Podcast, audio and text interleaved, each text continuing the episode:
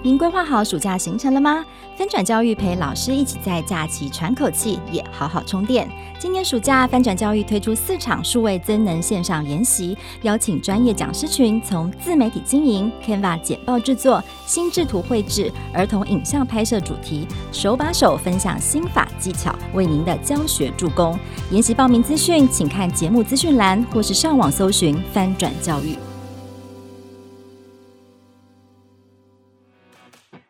对于教育工作者，这是一个最坏但也拥有最多可能的时代。我们想帮助每一个你，教得更好，活得更快乐。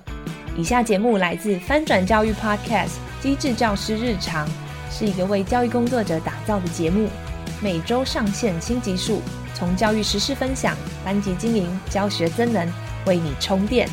欢迎对教育、对学习有想法的你，现在搜寻翻转教育 Podcast。一起订阅收听。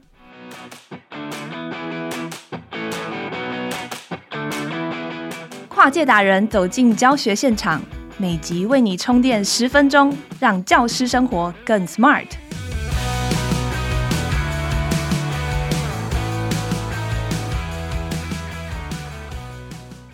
Hello，大家好，欢迎收听翻转教育 Podcast《机智教师日常》。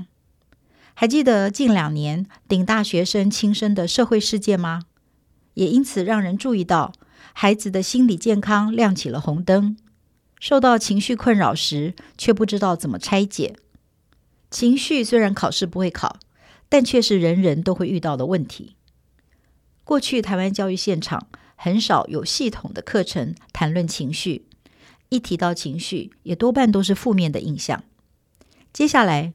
翻转教育会推出四集 SEL 社会情绪学习课这个主题，预计每两周会上线一集，陆续会谈到什么是 SEL 社会情绪学习，教育现场和家庭如何串接，有哪些资源跟方法特别适合教育工作者，以及课堂如何运用和各种案例，都是非常实用的内容，想要跟大家分享。这个系列，我们邀请到助战主持人是 SEL in Taiwan 创办人吴怡轩老师，他是台师大人类发展与家庭学系的助理教授。怡轩老师将透过浅显易懂的方式，帮助第一线的老师、关心孩子情绪的家长，建立 SEL 的观念和实用的方法。现在，我们就来欢迎吴怡轩老师。大家好，我是本系列的助战主持人吴一轩，也是 SEN 台湾的创办人，以及国立台湾师范大学人类发展与家庭学系的助理教授。那想必大家有听过第一集，诶，都知道，就是我从小到大其实是在国外长大的，那也只不过在三四年前回到了台湾。回来台湾的目的呢，也就是要推广和让大家更加的认识社会情绪学习。那也很幸运的呢，目前正在国立台湾师范大学任教，主要的领域呢就是学龄前。这一集呢，我们特别呢就要来讲学龄前的社会情绪学习到底是什么。那为什么呢？我们常常会说呢，它是所有学习的黄金期呢？其实呢，学龄前呢，大概是什么样的年龄呢？学龄前我们多半都是讲大概在六岁以前，我们称之为学龄前。呃，以我们的教育来说呢，基本上就是二到六岁的这个期间。那当然，两岁以前呢，大概那种托育年龄呢，也可以算是学龄前啦。但是我们通常讲到教学，诶，通常会是二至六岁这个期间。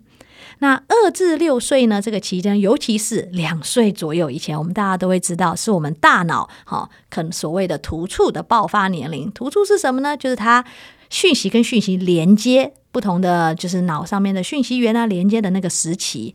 那那个时期我们称之为爆发期，就是不管你学习什么，不管是社会技巧啊、人际技巧啊、情绪啊，甚至是认知啊，甚至是语言啊，不管你学习什么，它都是黄金期。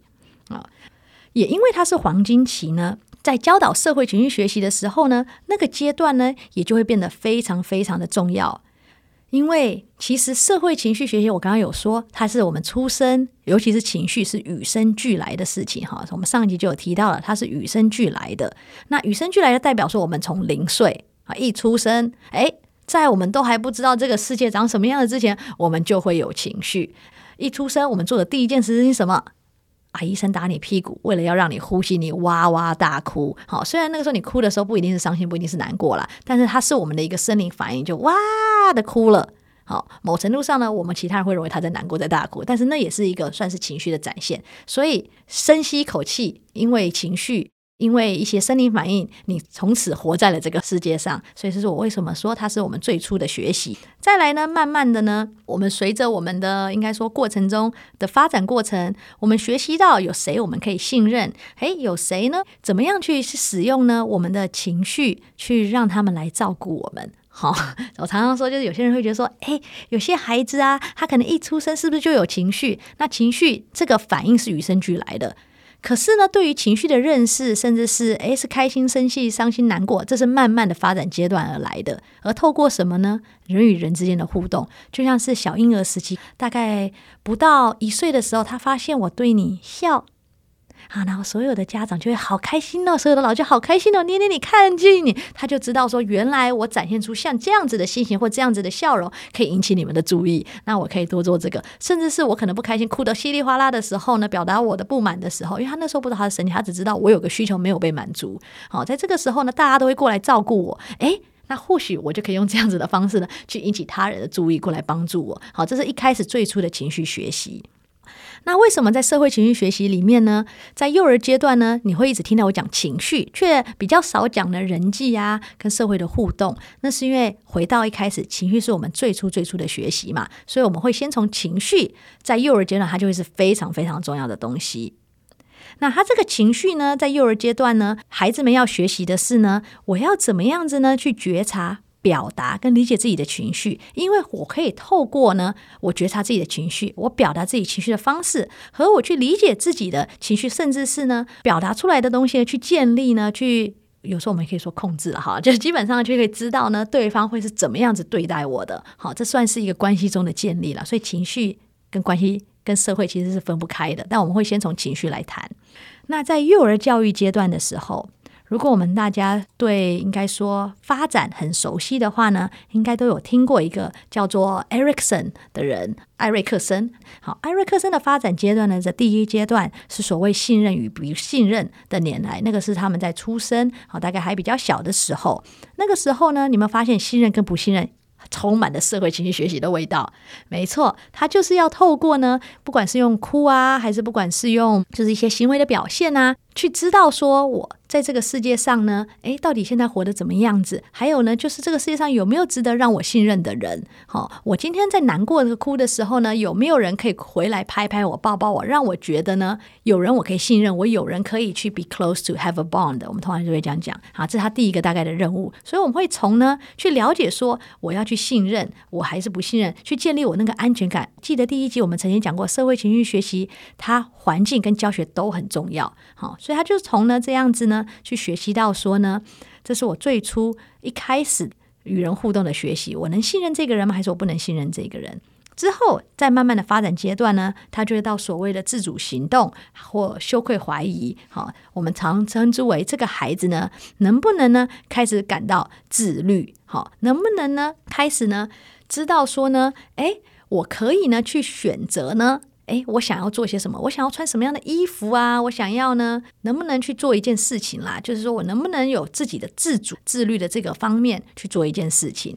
那社会群学在这里面也扮演一个很重要的角色，因为呢，这个孩子呢，如果呢没有建立良好的自主行动的话呢，他就会缺乏所谓的自信心，他就会做什么事情呢，都会开始呢会有点羞愧，好，他会怀疑自己呢，到底呢。能不能胜任这个工作？他会缺乏自信心。那这个呢，其实也透过呢人与人之间的互动啊，去交流，去得到。接下来一个阶段呢，我们可能会谈到的呢，就会是他最后的一个自动自发或主动与退缩、羞愧。这个是呢，我们通常在发展阶段里面讲的最后一个学龄前的阶段。那个时候呢，孩子们呢就要学会说呢，我今天呢。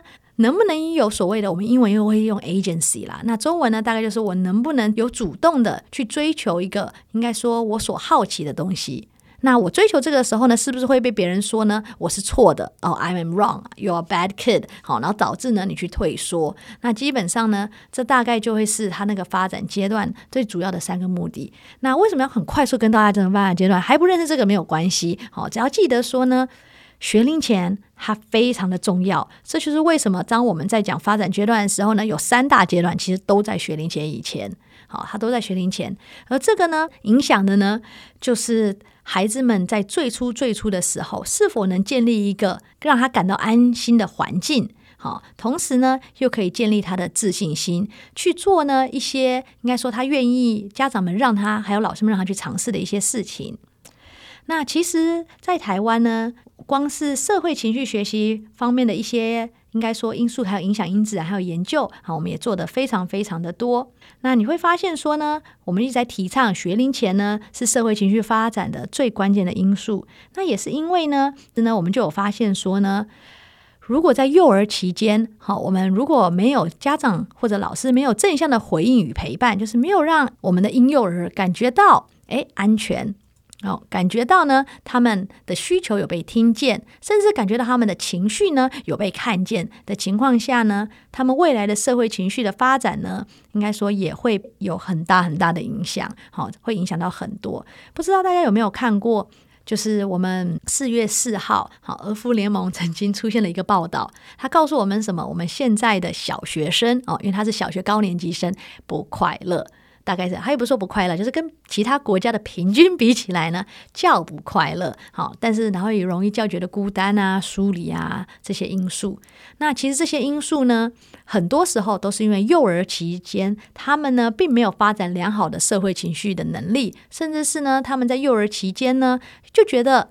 没有感到安全，好，没有那么大的安全感。他们所需要的发展任务却没有达到的时候呢，就很有可能在他们小学的时候呢才会看到这些出现啊，更别提国中、高中了，好，甚至可能会影响到更多更多。所以幼儿时期影响是非常非常大的。那所以在幼儿时期呢，我们究竟要怎么样去培养孩子们的社会情绪学习跟发展呢？嗯，刚刚有提到嘛。就我们国立台湾师范大学有一个资料库叫 KIT 资料库，它其实是一个长期追踪的资料库，它专门就是在追踪呢我们幼儿的发展。那从这里呢，我们大概呢整理了大概八大的因素去影响幼儿的情绪，就影响他幼儿的社会情绪的这个能力。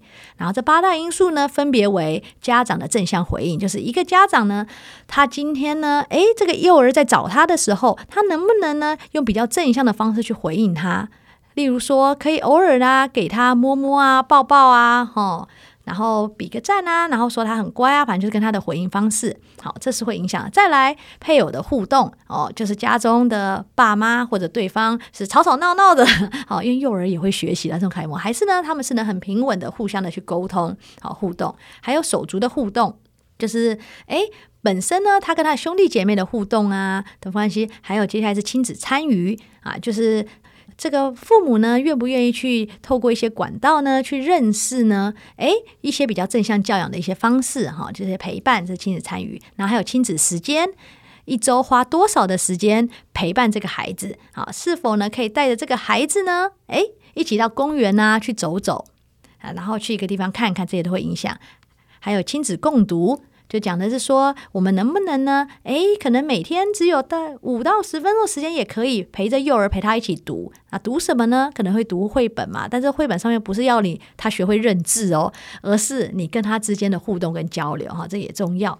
那最后一个呢的影响因素是三 C 的使用啊，那这个呢我们称之为不是保护因素咯，所以不是你三 C 用的越多，好，幼儿的社会情绪的发展能力就越好，反而是倒过来的。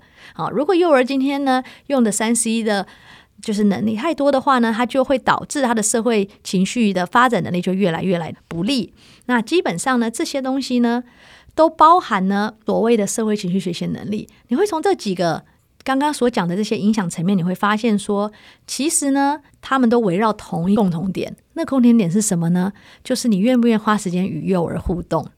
你愿不愿意呢？花时间呢，去可能学习一下，说，诶，我要怎么？像我们刚刚说，社会情绪，它需要从家长肯承认先开始嘛。我先学会说，我愿不愿意，呃，去多多认识我的情绪，去觉察我的情绪，然后甚至呢，去理解说呢，我孩子背后情绪的原因会是什么。好，这些东西的互动之间是需要花时间的。当你愿意花这个时间去与孩子互动，跟他们建立关系，为他们营造归属感，为自己营造归属感的情况的时候呢，孩子们的社会情绪的能力就会自然而然的发展，而且会发展的很好。好，你看这里呢，就让我想到，哎，曾经呢，就是我在幼儿园的时候，好。因为我们常常讲社会情绪学、社会情绪学习嘛，因为它跟社会情绪发展非常的像。因为我刚刚前面也快速的介绍了哈，那个阶段的社会情绪发展的历程。那其实呢，你会发现说呢，那既然如此，我们真的需要教吗？因为孩子们会自然而然的发展这个社会情绪的能力呀。好，可是呢，孩子是会慢慢慢慢的发展没有错。可是问题是呢，今天如果再透过一点点的教学，好，就是说，诶，老师对于孩子们知道，他们可以让孩子们认识什么是情绪，让他们知道说，原来呢，我可以是有情绪的，哦，甚至让他们知道说，不同的情绪呢，有不同的应的方式，甚至接纳的方式。在这样的情况下呢，孩子们呢也会较能呢提早的呢去预备这些幸福的能力，不是等到呢我的发展阶段到了我才来学，因为现在的资讯发达了哈，很多时候呢我们都会被或要学一些东西，但是呢却把那些重要的东西可能都遗留到后面去。那所以，因为我们刚刚前面讲嘛，社会情绪学习它有环境。跟教学，而教学最大的因素呢，是来自于直接性教学，就是你要先教，而不是等到事件发生之后再进行处理。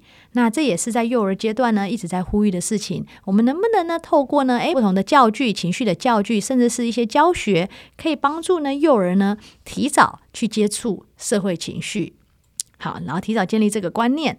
然后呢，这个观念其实就来自于呢，我愿不愿意花一点时间呢陪伴我的幼儿。好，帮着他呢，去认识他的情绪，好，去表达他的情绪，去理解他自己的情绪。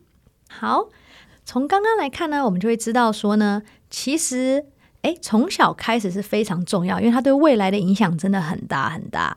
那我们到底要怎么样从小开始呢？那我刚刚一直提倡的是，诶，我们可以陪陪孩子哈。那我们一定会觉得说，我们真的有常常陪陪孩子啊？为什么今天还要特别的在说陪陪孩子呢？嗯，有一句话，希望大家可以稍微去想一下。好，这句话叫做 “Being present doesn't mean being present”。OK，它其实是一句英文字。好，它要告诉我们的是呢，在不一定真的在。就是我今天呢，可能呢，在孩子的旁边，因为我们很多时候啊，当然幼儿很小嘛，我们可能真的都不会让幼儿离我们太远，我们可能在旁边。可是我们真的跟他们同在吗？好，我们可能只是在他旁边，诶，可能在偶尔划划手机，甚至是偶尔做这些事情，然后来看他一下，然后哦，他有在乖乖的做事情就好了。可是我们真的有与他同在吗？这个是我们可以好好想想的问题。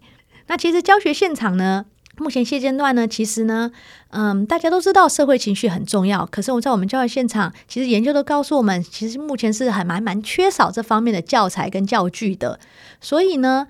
在缺少这些教材教育的情况下，我们唯一能做的事呢，是与孩子呢多一点的互动，好，多一点的陪伴，只要能透过陪伴跟互动的方式呢，去教他呢，去引导呢，他去觉察、表达跟理解自己的情绪，这就会是非常重要的事情了。好，这大概呢是我们在幼儿阶段它的重要性。那接下来呢的下个系列，我们可能会谈到的呢是小学篇，就慢慢从呢幼儿。哦，是情绪的学习的黄金期，到接下来是小学，到底小学的情绪教育呢，甚至是社会情绪学习呢，到底该如何学习呢？那我们就下次再见。